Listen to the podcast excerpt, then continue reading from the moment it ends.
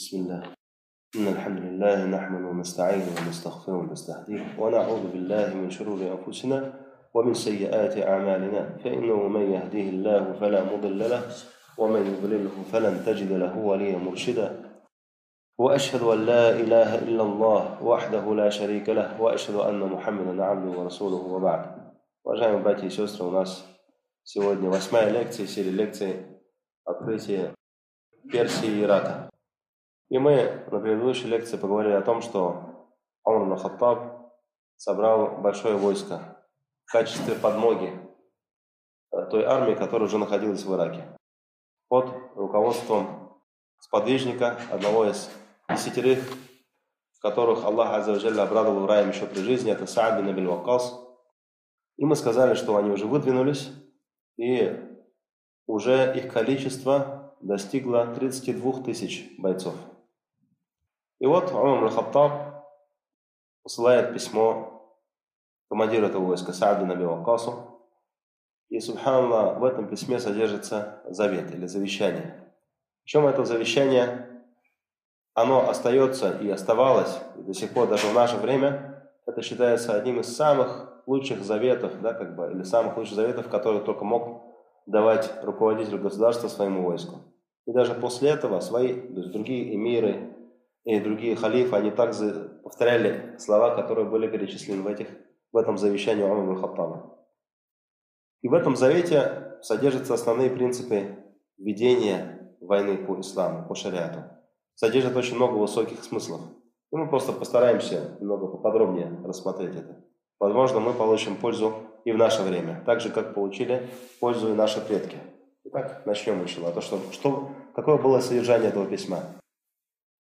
Улай, то есть я даже думаю, что это самое-самое важное на самом деле, чем все эти события, даже содержание этого письма. Умар Хаттаб пишет «Ассаляму алейкум ва рахматуллахи ва баракатух. Амма ба'д. فإني آمرك ومن معك من الأنجناد بتقوى الله على كل حال.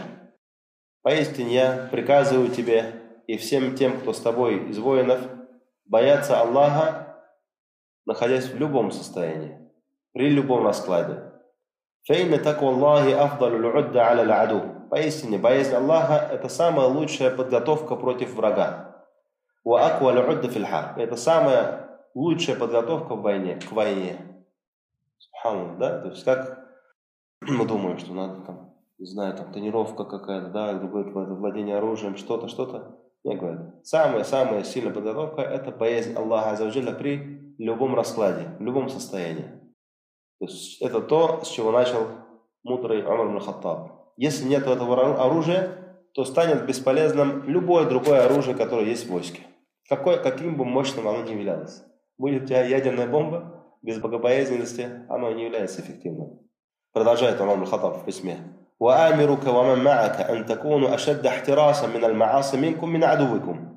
И я, говорит, приказываю тебе и тем, кто с тобой, чтобы вы остерегались больше остерегались совершения грехов, чем ваш враг.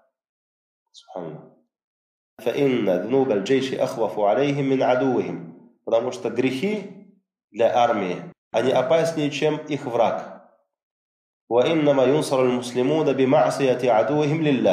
Потому что Аллах дает победу мусульман по причине ослушания их врагов Аллаху. То есть, да, философия, как бы, да, победы. Потому что Аллах дает победу мусульмане не потому, что мы такие хорошие мусульмане, а потому что враг, который нам противостоит, они ослушиваются Аллаха. Если бы не это, если бы не эта разница в том, что мы подчиняемся Аллаху, а не ослушиваются Его, то у нас бы не было силы против них. Потому что наше количество не такое, как у них. Сколько? 32 тысячи, у персов там, не знаю, сотнями тысяч исчисляется. وعدتنا ليس كعدتهم. И подготовка, снаряжение, оснащение у них намного лучше, чем наша. فإذا استوينا في المعصية كان لهم الفضل علينا في القوة. Если мы сравняемся вместе с ними в ослушании Аллаха, то у них будет преимущество в силе. وإلا ننصر عليهم بفضلنا ولن نغلب بقوتنا. То есть, если мы не победим их тем, что мы лучше их, тем, что мы подчиняемся Аллаху Азаваджаля, то мы никогда не победим их тем, что мы сильнее их. есть вот каждое слово, над ним надо задуматься на самом деле. То есть действительно Умар Хаттаб показывает реальные ключи к победе, то есть реально, которые только есть. Да? То есть он говорит, что победа в действительности, она достигается только подчинением войска или армии Аллаху. И победа, она не только подготовкой, не только количеством воинов. Если бы это было только так, то всегда победа была бы на стороне врагов мусульман, потому что врагов всегда было больше, и всегда они были лучше оснащены. То есть, если они, как Умар Хадаб сказал, если они будут одинаковы в грехе, в ослушании Аллаха Аззаджалля, то они перед Аллахом становятся на, одном, на одной позиции. То есть перед Аллахом все. То есть Аллах Аззаджалля не с этой группой и не с этой группой. Да? Что Мушла говорит? «Ля тахзан инна Аллах ма'ана». В аяте говорится, да? Что сказал Пророк сам? Он сказал, не, не печалься, Аллах с нами. Вот если мы становимся в грехе, в послушании такими же, как наши враги, Аллах не с нами. И не с ними, и не с нами. И когда Аллах и не с ними, и не с нами, то тогда они побеждают нас своей силой. То есть, когда уже нет этого момента, да, этого эффекта тем, что Аллах с нами, они побеждают чистой силой. То есть уже начинается чисто материальный расчет победы. То есть наша сила в том, что Аллах становится с нами. Да? То есть если это мы теряем, то что, вот, то, что Аллах будет с нами, то тогда они по-любому побеждают. Продолжает Амар Хатаб. Ва аляму анна алейкум. То есть опять же заметьте, он говорит, что если вы ослушиваетесь Аллаха, перед Аллахом вы становитесь одинаковыми. Несмотря на то, что вы мусульмане, они язычники, они там не мусульмане, все. Перед Аллахом, то, что и они ослушиваются, и вы ослушиваетесь. Вы одинаковы. Перед Аллахом Он не дает, получается, Он и не с ними, и не с вами. Все. Как бы разбирайтесь сами своими силами, скажем так. Умар Хата продолжает. «Ва'аляму анна алейкум фи сейрикум хафава мин Аллах, я'алямуна ма таф'алун». И знаете, что с вами во время вашего продвижения в этом походе есть хранители от Аллаха, имеется в виду ангелы, которые записывают все деяния, фиксируют, которые вы совершаете. Они знают то, что вы совершаете. «Фастахью минхум». Постесняйтесь же их. Да, если вы слишком, у вас да, не такой большой мозг, что вы думаете, что Аллах вас постоянно видит, хотя вы постесняйтесь ангелов, которые запишут, записывают ваши дела, которые вас охраняют.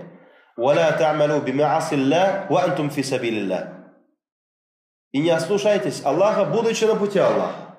То есть противоречие полное. То есть вы вышли на пути Аллаха, оставили все, вышли на пути Аллаха, и вы ослушиваетесь Аллаха.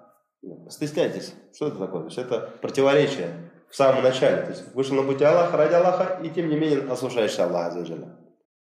Затем заостряет наше внимание еще на очень важные и опасные вещи, может быть даже в котором мы в наше время нуждаемся больше других. Умар Хатаб пишет, «Валя такулу, инна аду вана шарру минна». И не говорите, что наш враг хуже, чем мы. Мусульмане, они язычники, да, персы, заострийцы, огнепоклонники. «Валя юсаллата алейна Вайн асана. И никогда Аллах не даст им победу над нами или контроль, контроль над нами, даже если мы сделаем что-то плохое.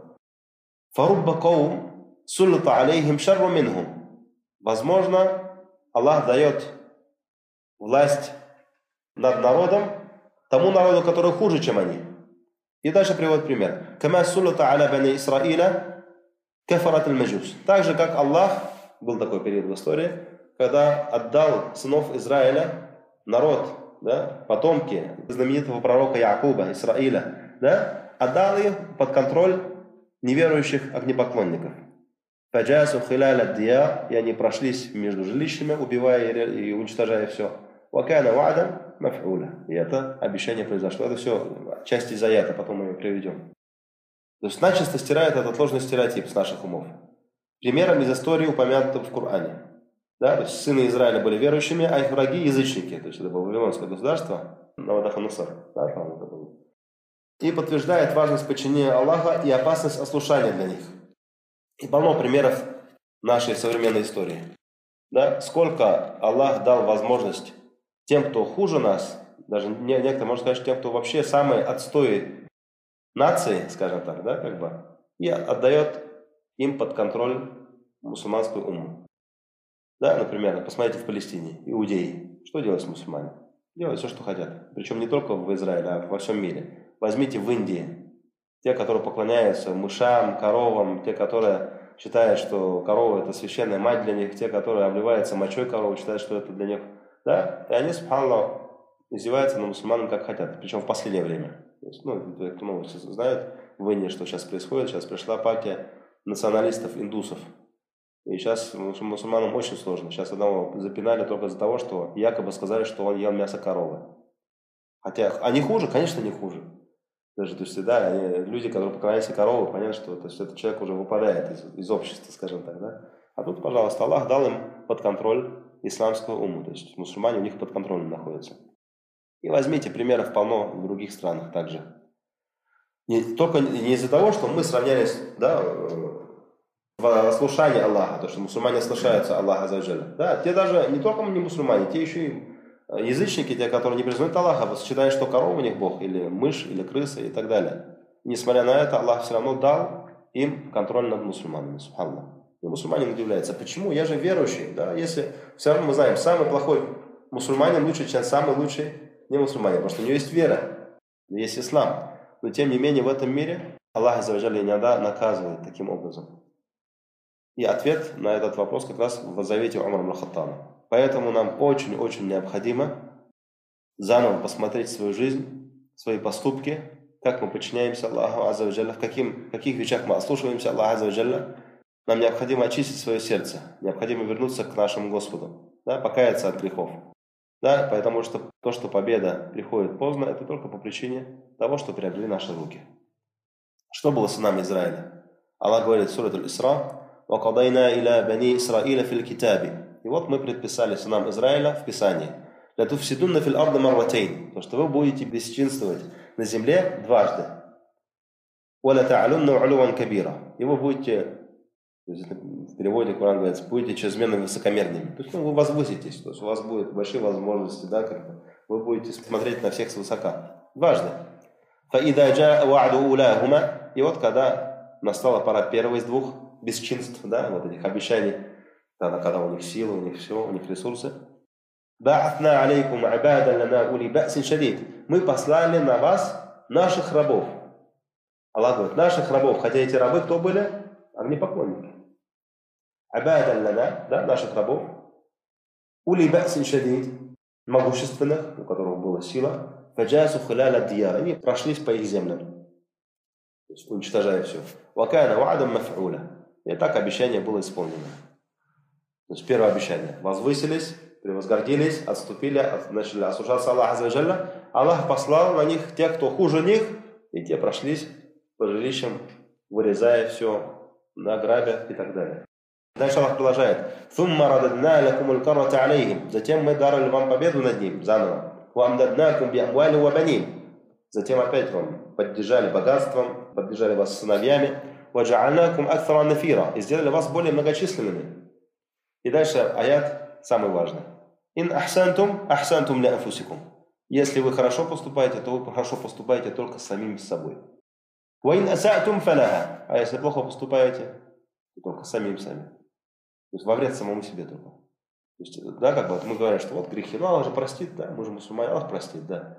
Но в этом мире, в этом мире Аллах испытает нас, может испытать нас тем, чем испытал другие нации, которые были до нас. Испытание тем, что нашлет на нас внешнего врага, да, которые будут хуже нас, которые будут, да, может быть, да, я не говорю христиане, иудеи, то есть даже те люди, которые язычники, там, вообще, да, там, те, которые вообще не знают религии, ничего. Поэтому говорят, то есть в этом мире немного все сложнее, на самом деле. Некоторые говорят, Аллах простит, Аллах Гафуру Рахим, Аллах же прощающий. Да, Аллах прощающий. Некоторые ученые говорят, посмотрите на жесткость, какая у Аллаха в этом мире. Ты украл что-то, ценность которого превышает трех дирхамов, и тебя отрубают руку за это. Говорят, но имейте в виду, что наказание в следующем мире будет примерно такое же. Справедливость. Да? Знаете, что Аллах силен, силен наказание. То, что Аллах, Он прощающий милостивый.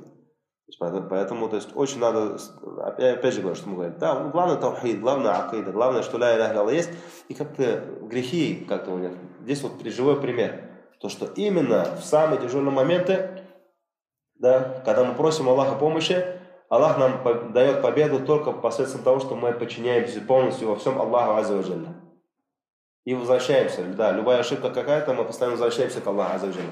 Только после этого Аллах будет с нами, только после этого Аллах даст нам победу. Умар Хаттаб продолжает.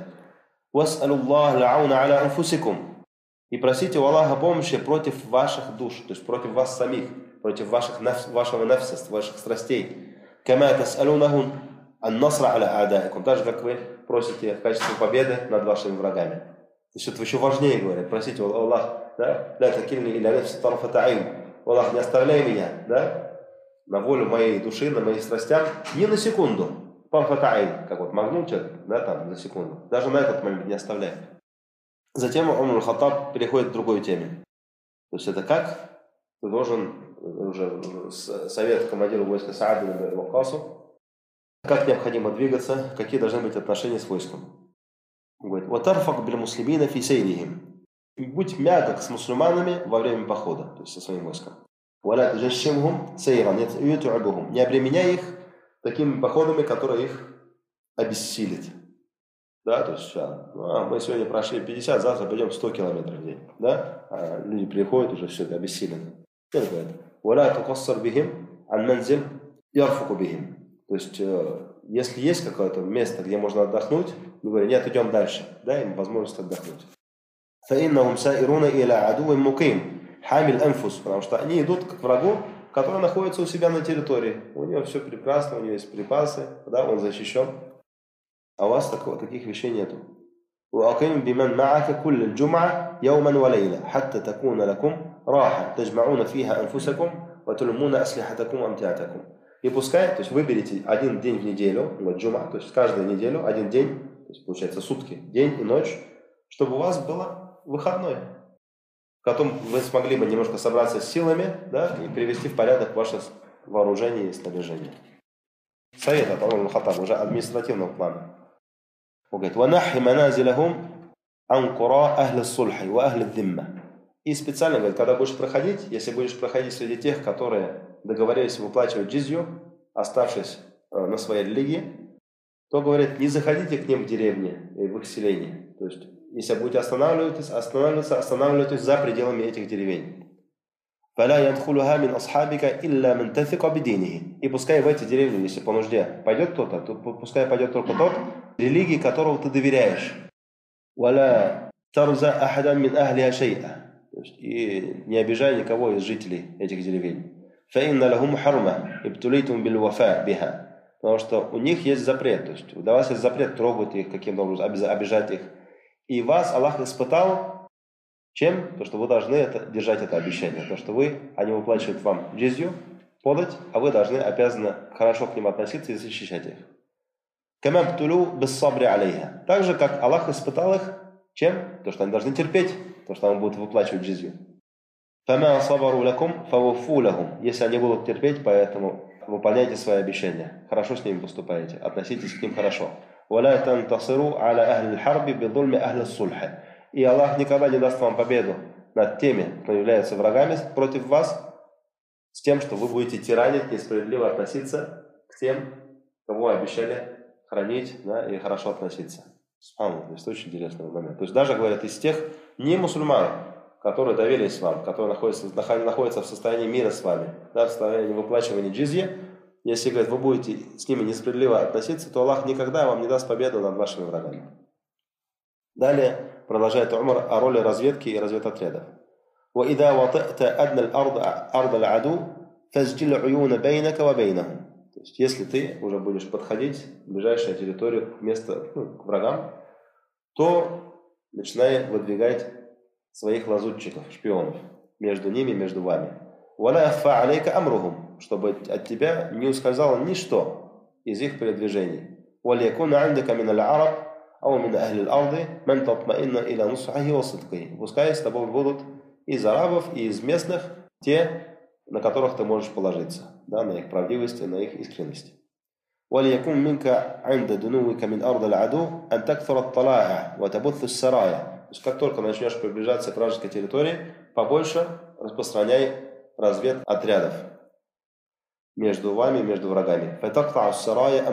чтобы те обрубали помощь для них, да, то есть подкрепления какие-то, продовольствие, чтобы к ним не поступало. Вот и чтобы вы, и они выявляли слабые места. И выбирает для этих разведотрядов самые лучших из людей. Те, у кого есть хороший ум, холодный, да, как бы, те, которые очень решительные и мощные в военных действиях, «Ватухайр лахум савабик аль-хайль» и выберет для них самых лучших, самых быстрых скакунов. То есть спецназ, грубо говоря.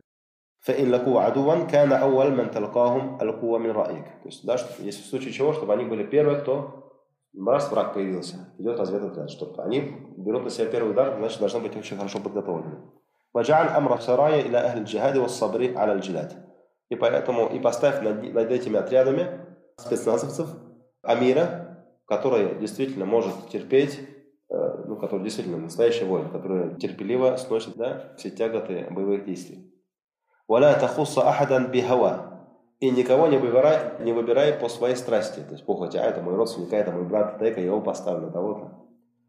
мин амрика вараика. Тогда, говорит, он уйдет из-под твоего начала, говорит, из-под, то есть, все, ты его больше не увидишь, говорит. Такие интересные советы от Умар Хаттаба. ولا تبعث طليعة ولا سرية في وجه تتخوف فيه نكاية أو ضيعة. То есть, машалла, помните, как мы сказали, что Халид Валид любил сам все проводить, да? А он Хаттаб любил сам все контролировать. Улай здесь смотрит, что вообще не оставляет никакого момента для маневра. Все полный тотальный контроль. Любая мелочь. Да, говорит, никогда не посылай вот эти разведотряды на, в ту территорию, там, где ты боишься, что они заблудятся или пропадут. Или там большое количество врагов. فإذا عينت عدوك فاضمم إليك أقاصيك وطلائعك وسراياك واجمع مكيدتك وقوتك. Если ты увидишь, что враг уже близко, то собери все свои отряды, собери свою хитрость, свою силу. ولا تعاجلهم المناجزة حتى تبصر عورات عدوك ومقاتله.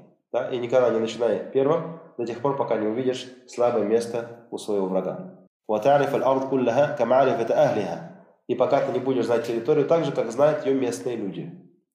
ثم سجي حراسك على عسكرك وتحفظ من البيات. Затем говорят, организовывай ночное дежурство, опасаясь ночных атак, нападений. ولا تؤتى بأسير ليس له عهد إلا قطعت رقبته. И любого пленника, которого были вы пленили, или пленили без какого-либо договора, то что он сказал, мы тебя, он говорит, если вы меня сохраните, я сдаюсь в плен. Да, если такого договора не было, рубите ему шею. Литургиба бихи аду Аллаху адувак. Чтобы напугать этим врагов Аллаха и ваших врагов. Это про пленников дальше поговорим. То, что касается в пленных, то в исламе выбор предоставляется имаму мусульман или командиру мусульман в данный момент. То есть он может или же простить этому пленнику и освободить его без выкупа. Или же он может сказать, что выкуп, пускай твои родственники выкупят тебя. Да? Или же, как и делал Пророк Салам в битве при Бедре, у тех, у кого не было денег, они сказали, что кто из них умел читать и писать, пускай научат десятерых да, из детей мусульман читать и писать. Или же будет обмен пленами произведен, или же любым другим способом, или же он может решить убить этого пленного. Причем говорится, что когда у мусульман есть сила, да, контроль, достаточно сильные людские ресурсы, то, говорит, лучше всего отпустить на волю пленников без выкупа. Так же, как сделал посланник Аллаха Салям при взятии Мекки. Взял Мекку, да, он сказал, что вы думаете, что я с вами сейчас сделаю? Он говорит, да, Ахун то есть щедрый брат, да, как бы, то есть, мы надеемся на то, что все будет нормально, говорит, да, идите, вы все отпущенники, да, как вас отпустил на волю. Все, в состоянии, то есть они не могут противостоять после армии против армии пророка, салям, меканцы, все, мусульмане в состоянии силы, и в данном случае он отпустил, сделал это для того, чтобы размягчить их сердца. Но если сила мусульман не такая большая по сравнению с силой врага, и те превосходят их в количестве и в качестве, то есть в военном качестве, то тогда, как правило, пленника убивают для того, чтобы запугать этим врагов Аллаха. И потом еще есть дополнительный момент, думают, вот это же жестоко, да, пленников убивают и так далее. Как же закон о военнопленных? У мусульман просто нет возможности их содержать или же их охранять. Да, то есть откуда? Возьмите, например, армию Халид ибн Валида в битве Улейс, которую проводили. Помните, мусульман было 18 тысяч. Персов было 100 тысяч. Халид ибн Валид взял в плен 70 тысяч персов. Как будут 18 тысяч охранять 70 тысяч персов пленных? То есть они все, если только все оставят, весь бой, будет только их охранять, и то не получится. Потому что на каждого придется там по несколько персов. И они, возможно, возьмут, отберут что-то, там, организуют атаку и так далее. Поэтому это был единственный выход. И потом, как их кормить? Они только пленники превосходили войско в пять раз или в шесть раз. Как, откуда кормить их? Приехали арабы с пустыни, никаких, ни провизии, ничего. И огромная опасность для армии. Поэтому, да, Ахай ибн принял такое решение, что всех как бы убить. И несмотря на то, что армия мусульман тоже была не, маленькая, да, то есть 18 тысяч, сейчас 32 тысячи, но армию персов не сосчитать. Возьмите все вот битвы персов, да, например, битва Фурат, 100 тысяч персов, было убито только 100 тысяч персов. Битва Улейс, было убито 70 тысяч персов. Битва Аль-Анбар, было убито более 10 тысяч персов. Айнут Тамар, битва, было убито 30 тысяч персов. Доумат Аль-Джандаль, тоже 30 тысяч персов убиты. Аль-Буаиб 50 тысяч персов было убито. И тем не менее, как только такое огромное количество убивают, и тем не менее следующее войско выходит еще больше. То есть людские ресурсы огромные. Да? От Сирии до Китая. Пожалуйста, все ресурсы предоставлены персам, да, пожалуйста, бери любых, собирай из них армию и посылай против мусульман. Поэтому, то есть в данном случае, опять же, то есть выбор за имамом, за командиром мусульман. В данном случае Омар Хаттаб скажет, что нет, говорит, у нас нет возможности их содержать, поэтому избавляйся от них. И дальше Омар Хаттаб пишет, «Валлаху валию амрика ва ма'ак». И Аллах, да, как бы я оставляю Аллаха в качестве пекуна над тобой и над теми, кто с вами. «Ва валию насри лакум». Но кто может даст, дать вам победу. «Аля адуикум» против ваших врагов. «Валлаху мустаан». И Аллах тот, у кого мы ждем помощи. И затем сказал, что заранее уже начинай собирать армию, чтобы дальше выдвижение шли уже в полном боевом составе как мы сказали, что Саад бин Вакас, они, он дошел со своей армией до местечка Заруд, а затем перешел в местечко Шараф или Шараф. Их количество достигло 32 тысячи. И он остался в местечке Шараф, ожидая дальнейших указаний от Умара Мухатаба из Медины. И приходит действительно новое письмо от Умара Мухатаба, и он говорит, все, сейчас вы выдвигаешься из местечка Шараф в сторону местечка Аль-Кадисия в полном боевом порядке, чтобы быть готовым к случаю неожиданной атаки врага. Тогда Саад бин начинал приводить армию в боевой порядок. Поставил заместителя своего, его звали Халид ибн Арфата. Был еще один Халид, оказывается. И он один из знаменитых рыцарей мусу... э, арабов, то есть из всадников очень хороших. Дальше поставил Мукаддима, то есть авангард. Поставил над ним Зухра ибн аль-Хуия. Посмотрим, про него еще поговорим. Зухра ибн аль-Хуия был над авангардом, то есть передний, да, как бы, передний отряд мусульман. Причем до этого, как мы видели, во всех войнах всегда был авангард только. А здесь э, был авангард и были еще передовые разведческие отряды сделали. Называется талая, да, по-арабски, или талия. Талия, множество число талая. То есть это самые сильные, сильные, смелые, выносливые войны. Всадники, все всадники были. То есть это уже был выбор Саада, Бенавиа что он сказал, будет передовой отряд, еще будут какие-то разведотряды, которые будут идти впереди, опережая войско на несколько километров вперед. И э, собрал их из всех разных, из разных племен. И всех их поставил под командованием Суайд ибн Малика. То есть они, как мы сказали, идут впереди войска на несколько километров вперед, да, и э, для того, чтобы для обнаружения врага. Затем поставил э, над э, пехотой человека по, по имени Хаммад ибн Малик. Над правым флангом поставил Абдулла ибн Муатам. Над левым флангом поставил Шурахбиль ибн Симт. Над конницей поставил Сальман ибн Раби аль-Бахили. И на самом деле вот конница, да, говорит, самые лучшие кони были именно в племени Аль-Бахиль. Поэтому бахилийцы, то есть бахилийские скакуны, да, Аль-Бахиль. Поэтому как раз над конницей стоял Сальман ибн Рабия Аль-Бахили, сам из этого же племени. Все говорили, самые лучшие кони – это у багилийцев. Также над верховыми верблюдами поставил еще Абдулла Аль-Хатами. Да, то есть тот, который, потому что там был небольшой отряд, который вьючных животных, да, или верблюдов, которые потом резали и кушали. Также был тыл, над ним, над тылом был Асум ибн Амр Тамими. Причем он очень, уже много воевал, этот Асум ибн Амр э, в Персии. И был очень смелым человеком. И Саад бин Абиакас построил свою армию по принципу пирамиды. Над каждым десятью рядовыми поставил знаю, сержант, как назвать его, ариф по-арабски. Да? Они составляли все эти 10-10 человек. Над, каждыми, над каждой сотней человек поставил э, одного из э, шейхов племен. То есть, как у нас был, да? Десятник, сотник, да? Над каждую тысячу поставил хамер рая, тот, тот, кто шел со знаменем. Со знаменем. Да? И дальше они все собирались например, в какой-то отряд. Или же это был правый фланг, или же левый фланг, или же тыловая часть, или же авангард.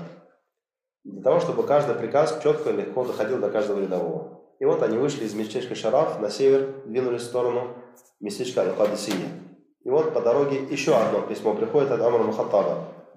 Он сказал, «Ананзиль биджейшика фи удайб аль-хиджанат». То есть ты еще остановись, говорит, со своей армией до того, как дойдешь до Кадисия, несколько милях от Кадисия, местечко называется Удайб аль-хиджанат. И говорит, пошли разведотряды в Аль-Кадисия, чтобы они посмотрели то есть, обстановку. Теперь в этой армии более 70 сподвижников, те, которые участвовали в битве при Бедре. В этой армии. 300 э, человек, сподвижников, те, которые приняли ислам да, или встретились с пророком Саласаном после, после присяги Редуан, присяги у дерева, проходили по силе. Также 300 человек, сподвижников, те, которые э, были во время взятия Мекки. И также около 70, 700 э, сыновей сподвижников. То есть армия такая была, наша, укомплектованная. И также э, Омар Хаттаб снабдил армию врачами и судьями. Причем над судьями тоже был командир.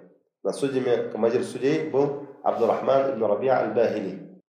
Э, и он же является братом родным Сальмана ибн Рабиа аль-Бахили, тот, который э, руководит конницей мусульман в данной битве.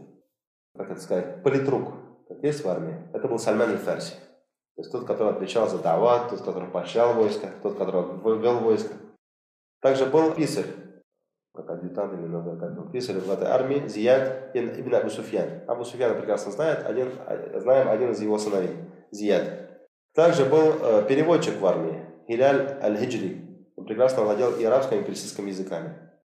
И по пути как раз зашло завещание Мутана ибн Харита, которое он послал перед своей кончиной со своим братом Муан ибн Харита. То, что «Ля тукатиль аль-фурс илля аля буаби сахра». Не сражайся против персов, кроме как на крайней пустыне.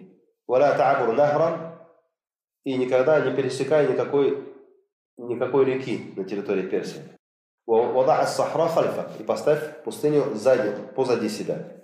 Хатта ида кана лака насру сахти ардихим. То есть, если у тебя будет победа, все, ты уже пойдешь на их территорию.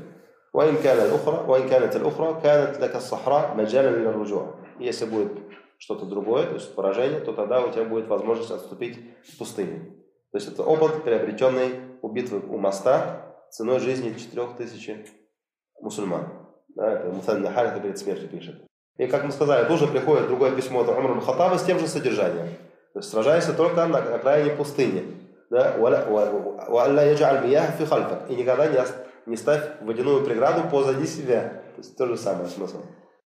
Царь посылает свой развед, свои разведотряды, уже находясь в местечке Алейб аль-Хиджанат, еще до того, как он сам достиг, до этого, достиг этого места. И приходят разведотряды и видят, там стоит огромная крепость. И очень много как бы, окошек в этой крепости. И периодически смотрят и выглядывают. Раз, с одного окна выглянул человек, с другого, с третьего, с четвертого, с пятого. Ну, они подумали, ну все, здесь, наверное, огромное войско сидит в этой крепости. И тем не менее, решили напасть. Хамаль ибн Малик, да, то есть командир разведгруппы, он говорит, что мы нападаем на эту крепость. Забегая туда, с криками Аллаху Акбар, никого нету в этой крепости, никого. Выглянули за предел крепости, смотрят, всадник мчится в сторону Аль-Медай, убегает. То есть был всего один человек, который выглядывал то с одного окна, то с другого, то с третьего, создавая да, как видимость того, что там находится огромное количество бойцов.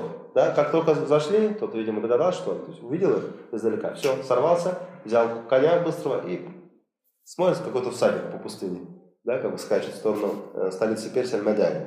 Понял, да, что это шпион, ловушка. И разведгруппа, естественно, рванула за ним, но безуспешно. То есть, видимо, очень хороший скакун был, то есть они постоянно отставали от него.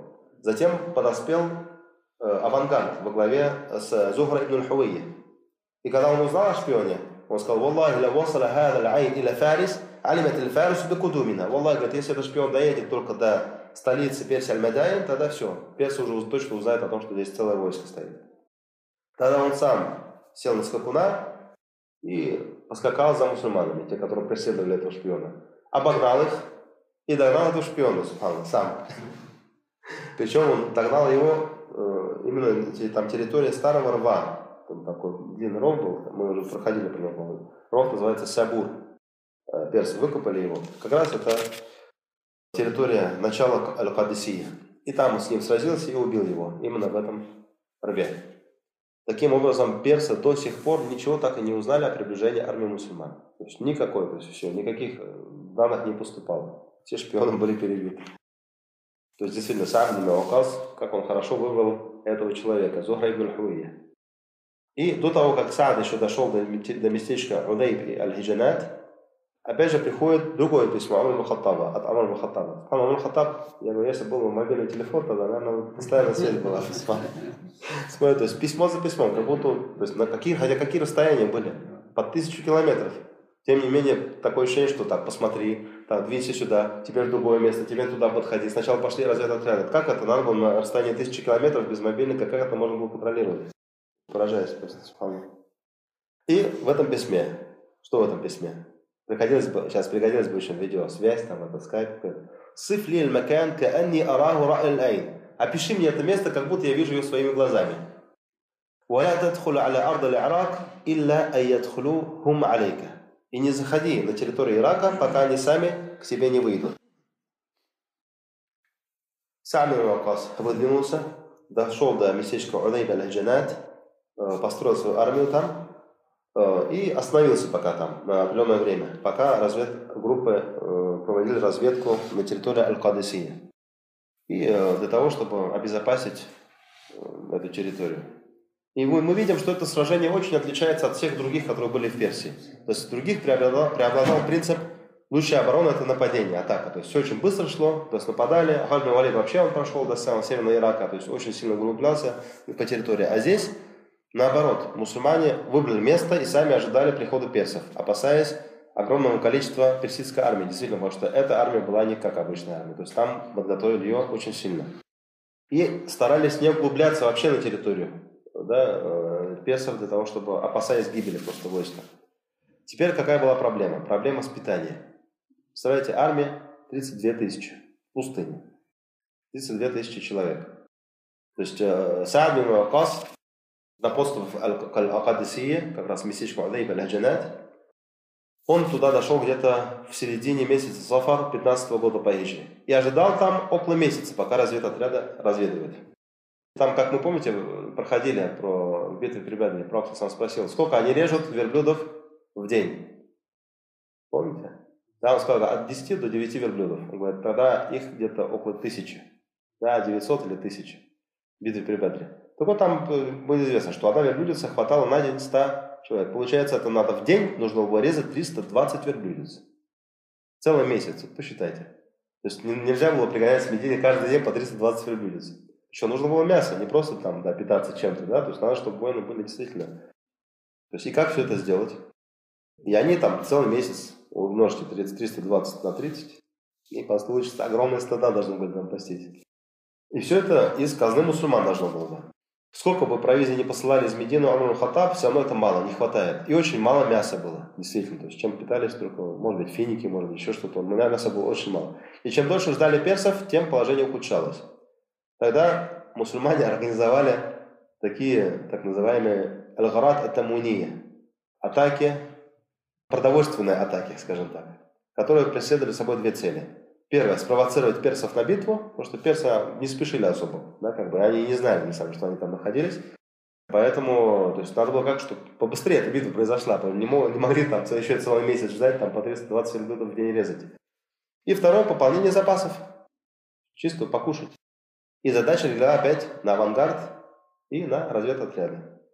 Зухра ибн Хуия. То есть, видимо, все равно где-то подчинялись авангарду, и эти разведотряды тоже. И он посылает 30 человек из э, разведотряда, спецназа, местечко Суннаин. Это где-то 10-15 километров от города Аль-Хира.